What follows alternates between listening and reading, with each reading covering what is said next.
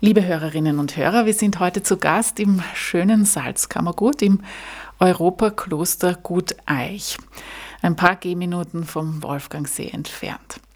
Pater Johannes Pausch hat dieses Kloster vor ungefähr 30 Jahren gegründet und ich freue mich sehr, dass ich heute hier sein kann für ein Radioklassik Stephansdom Gespräch zum Aschermittwoch. Wir zeichnen dieses Gespräch auf und unmittelbar nach der Ausstrahlung folgt dann die Übertragung des Gottesdienstes aus dem Stephansdom, wo ja dann die Asche eine wichtige Rolle spielt. Ein Kreuz aus Asche wird den Mitfeiernden auf die Stirne gezeichnet. Pater Johannes Bausch, was bedeutet Ihnen diese Asche? Was bedeutet dieses Aschenkreuz? Anfang, Leben, Hoffnung, Zuversicht. Die meisten glauben ja, dass die Asche ein Haufen Dreck ist. Und die müssen irgendwie muss das entsorgt werden. Und ich glaube, die Asche ist der Anfang. Da beginnt alles. Vielleicht könnte man auch sagen, das Nichts, da ist ja nichts mehr, sagen viele. Nein, das stimmt nicht, sondern überall, wo wir hinschauen, ist das Leben drinnen, auch noch in der Asche. Und das ist etwas, was uns Hoffnung geben kann, weil ja viele Menschen sagen, da ist nichts mehr, da hast du keine Hoffnung mehr, das ist nur ein Haufen Dreck. Ich selber habe oft auch das Gefühl und andere Menschen auch. Und da ist das Zeichen der Asche ein ganz, ganz großes Hoffnungszeichen. Und für mich auch eine Freude, weil sich aus diesem Nichts, aus dem, was ich völlig negativ einschätze, Leben kommen kann. Aber wie das? Wie kann daraus Leben kommen? Erstens einmal hat die Asche ganz viele Kräfte. Rein physikalisch gesehen hat sie viele Kräfte. Sie ist seit Jahrhunderten oder seit Jahrtausenden als Putzmittel verwendet worden. Meine Großmutter und meine Vorfahren haben den Boden vom Wirtshaus, den Bretterboden vom Wirtshaus jede Woche mit Aschenlauge gereinigt. Und das ist für mich ein, immer ein Hoffnungszeichen gewesen. Diese verrauchte Wirtshausstube, äh, die, das war ja grauslich. Heute darf man das ja gar nicht mehr so verrauchen. Aber wurde da mit der Aschenlauge gereinigt die Bretter wurden ganz weiß. Durch diese verrauchte Wirtshausstube ging ein frischer Duft, ein, es kam neues Leben hinein. Und dieses Bild hat sich in mich so eingeprägt, dass ich darauf vertraue, wo immer Asche angewendet wird, da heilt sie, da reinigt sie und da gibt sie Hoffnung. Mit dem Aschermittwoch beginnt die Fastenzeit. Was ändert sich für Sie, Pater Bausch, mit der Fastenzeit in Ihrem klösterlichen Leben? Eigentlich nicht viel. Viele glauben immer, dass man in der Fastenzeit so geistliche Klimmzüge machen muss oder dass man irgendetwas sich einfallen lassen muss oder dass ich eine Schlankheitskur machen muss. Ist nicht notwendig, ist eigentlich Unfug. Die heilige Hildegard von Bingen sagt, Fasten hilft eigentlich bei allen Leiden und Krankheiten. Nur denjenigen, der stolz ist, der sich was drauf einbildet, der schon wieder so viel Macht, ja, dem hilft sie nichts. Äh, Im Gegenteil, da, da wirkt sich dann auch das Gegenteil aus. Ich bin so stolz, dass ich faste. Dann ist schon kaputt. Aber irgendeinen Sinn muss ja die Fastenzeit trotzdem haben. Ja, aber wie? Aber wie? Und da ist halt die Frage, was habe ich denn wirklich für Fastenziele? Ja, was nehme ich mir vor? Was brauche ich, um besser leben zu können? Und das Wichtigste, dass ich besser leben kann, ist, dass ich Beziehungen habe, dass ich lebendige Beziehungen habe und lebendige Beziehungen gestalte zu mir selber, zu den Menschen, zur Natur, zur Umwelt und dadurch auch zu Gott. Je besser Beziehungen gelingen, desto besser gelingt die Fastenzeit. Das Ziel ist ja nicht der Aschermittwoch. Das Ziel ist Ostern. Und Ostern ist eigentlich die absolut, das absolute Beziehungsereignis. Ja, die, wenn wir die Schriften von Ostern oder von dem, was sich da in der Karwoche und äh, wenn wir das genauer äh, beachten, dann ist das eigentlich eine Heilung unserer Beziehungen, eine Heilung des Misstrauens, eine Heilung der Verzweiflung, eine Heilung eben auch meiner Erkrankungen. Und diese, äh, das wäre das Ziel der Fastenzeit. Und da kann es natürlich sinnvoll sein, dass ich etwas reduziere, dass ich einmal von vielen Dingen, die mich belasten, lasse, ja, dass ich die loslasse. Und das nennt man eigentlich Fasten. Das Fasten ist immer ein Loslassen. Und dann heile ich. Die, es gibt wenige Dinge, die nicht auf das zu viel zurückzuführen sind. Also wenn ich keine Balance habe in meinem Leben, dann heile ich nicht. Ja? Und das Balance halten heißt, das, was mich belastet, ich habe während der Fastenzeit immer so das Gefühl, ich muss schauen, dass ich den Rucksack, den ich mir so aufgeladen habe, loslasse.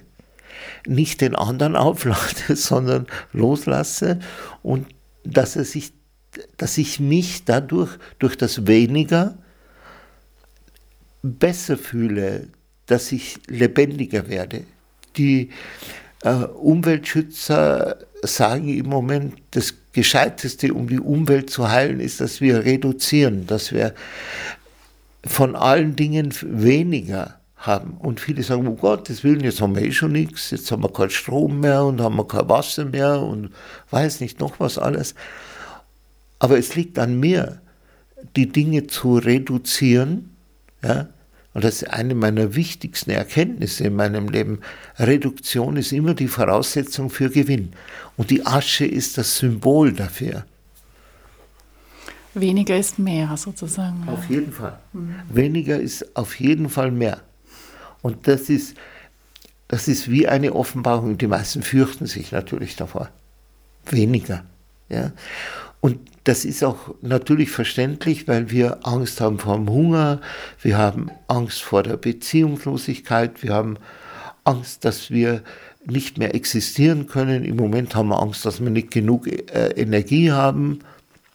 Aber die letzten Initiativen der Politiker zielten alle auf Reduktion hinaus. Und das scheint tatsächlich ein sehr bewährtes Mittel zu sein. Mhm. Sie haben vor zwei Jahren sind Sie sozusagen als Leiter des Klosters in den Ruhestand, wenn man das so ausdrücken möchte, getreten. Ihr Nachfolger ist Bruder Thomas Hessler, der ja mit Ihnen das Kloster aufgebaut hat. Wie geht es Ihnen denn jetzt so, Pater Pausch? Gut geht's mir. Jetzt sind viele Lasten weg. Ja, und die Gesamtverantwortung für den Wirtschaftsbetrieb und für all diese Dinge es ist eine wirkliche Befreiung. Das heißt nicht, dass mir das leicht fällt. Ja?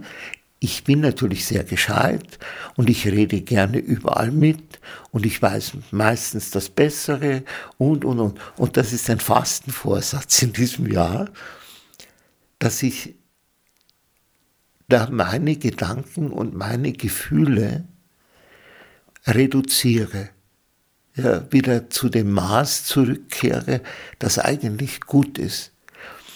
Das heißt, ich muss weniger äußerliche Dinge mhm. machen, sondern ich kann mich mehr auf mein Inneres konzentrieren.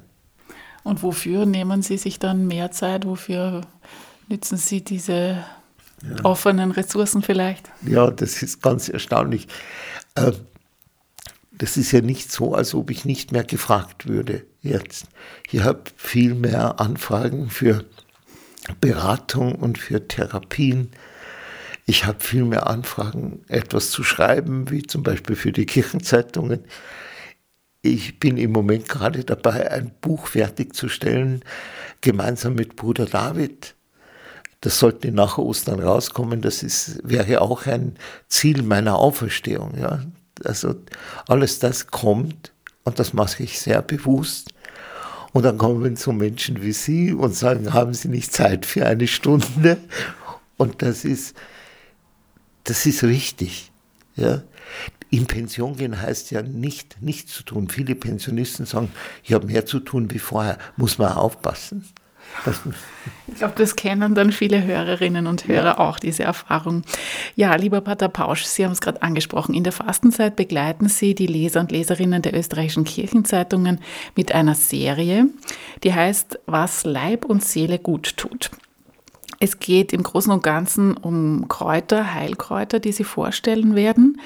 Und dazu muss man wissen, dass hier im Kloster Gut Eich sehr viele Kräuter angebaut werden, verarbeitet werden, zu Kräutertinkturen zum Beispiel, aber auch zu Kosmetikartikeln, Liköre, habe ich auch schon gekostet, aber auch moderne Erfrischungsgetränke werden produziert. Es gibt eine Schaukellerei und einen Hofladen und das Spezialwissen dazu liegt zu einem großen Teil bei Ihnen, Pater Pausch. Also diese Serie in den Kirchenzeitungen hat den Titel Leib und Seele, was Leib und Seele gut tut. Diese Formulierung, ähm, was Leib und Seele gut tut, die war Ihnen besonders wichtig. Warum? Ja, weil ich glaube, wenn wir einen Teil von diesen, also nur einen Teil von den beiden weglassen, dann werden wir dem Leben nicht gerecht. Wir leben ja nicht nur im Leib, wir leben auch mit oder durch unsere Seele. Und die gehören eng zusammen. Die sind nicht getrennt. Und deshalb ist es mir so wichtig zu begreifen, zum Beispiel, dass Fastenzeit nicht nur eine Schlankheitskur ist, da haben wir nur den Leib. Ja, ein paar Kilo weniger tun den meisten gut. Ja, das ist überhaupt keine Frage. Aber das nutzt gar nichts. Der Jojo-Effekt, also der kommt sicher. Ja, deshalb ist es wichtig und für mich besonders wichtig, dass wir Leib und Seele betrachten und uns dessen bewusst werden. Ich sage immer, es reicht nicht, jetzt zum Beispiel eine Diät zu machen für den Körper. Ich musste auch eine Diät machen für die Seele. Also, ich nehme mir zum Beispiel vor, dass ich sage, ich brauche mehr Geduld, ich brauche mehr Verständnis, ich muss mein Hören, mein aufmerksames Hören schulen.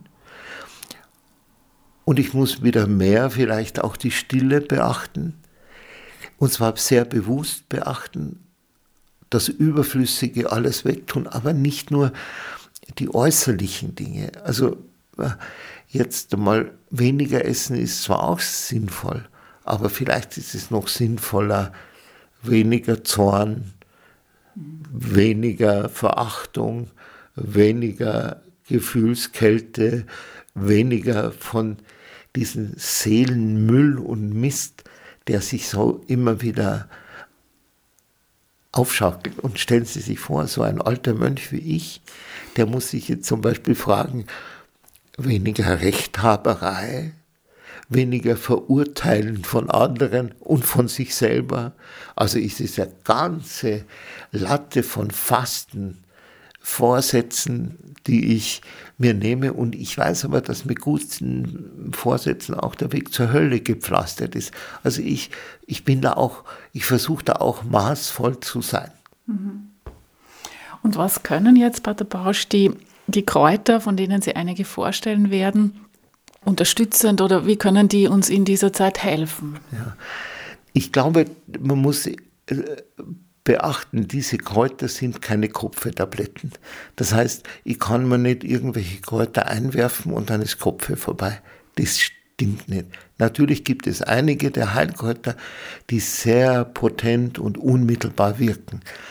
Aber wenn Sie sich zum Beispiel vorstellen, dass eine kleine Pflanze wie das Gänseblümchen über 60 verschiedene Wirkstoffe hat, von denen wir die meisten noch gar nicht kennen wo wir auch nicht wissen, wie das Zusammenwirken dieser Wirkstoffe sich auf unseren Leib und vor allem auf unsere Seele auswirkt. Deshalb ist es so wichtig, sich bewusst zu machen, dass ich eben nicht nur einen Wirkstoff, den wir zum Beispiel kennen, äh, isolieren und dann damit auch Erfolge haben. Zum Beispiel das Johanniskraut, ein ganz bekanntes Antidepressivum, würde ich einmal sagen, das mit dem Wirkstoff Hyperizin ja, ist ein sehr potentes Heilmittel. Heute würde man sagen Antidepressivum, auch die Schulmedizin sagt das. Und jetzt, wenn ich jetzt Hyperizin aus der Pflanze herausziehe und in Kapseln abfülle, dann sind das keine Johanniskrautkapseln, sondern das ist Hyperizin. Ist durchaus sinnvoll. Aber die Heilpflanzen an sich oder eine Heilpflanze an sich hat unglaublich viel mehr Wirkstoffe. Es ist ein, ein ganzes Bündel von ja, Gottes Gnade, würde ich einmal theologisch sagen, aber rein physikalisch auch, es ist sehr, sehr potent und kann helfen. Und da stehen wir aber immer nur am Anfang. Wir wissen nicht, wir wissen wirklich nicht, was eine Heilpflanze wirklich alles kann. Da ist noch ein weites Feld, das wir erforschen müssen und das wir, mit dem wir vertraut werden müssen. Und dann ist auch noch die Sache, was wirkt jetzt bei der Heilpflanze? Ich glaube, bei der Heilpflanze wirken nicht nur die Inhaltsstoffe. Der Duft wirkt, das Bild der Heilpflanze wirkt, das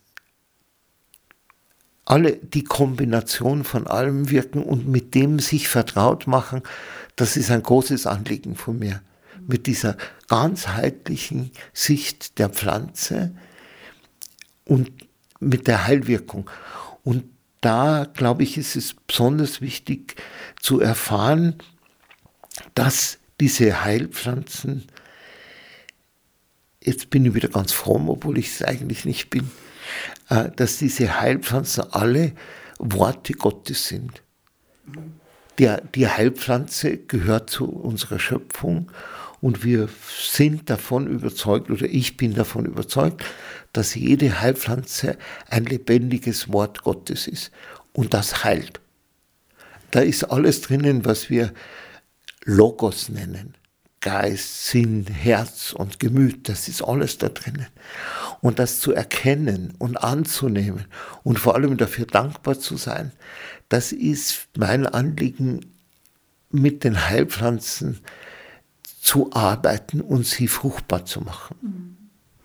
Mir fällt da jetzt ein, manchmal wirkt es ja auch schon, wenn man sich diesen Tee zubereitet und allein diese Wartezeit, diese Geduld aufbringt, oder? Ja, genau.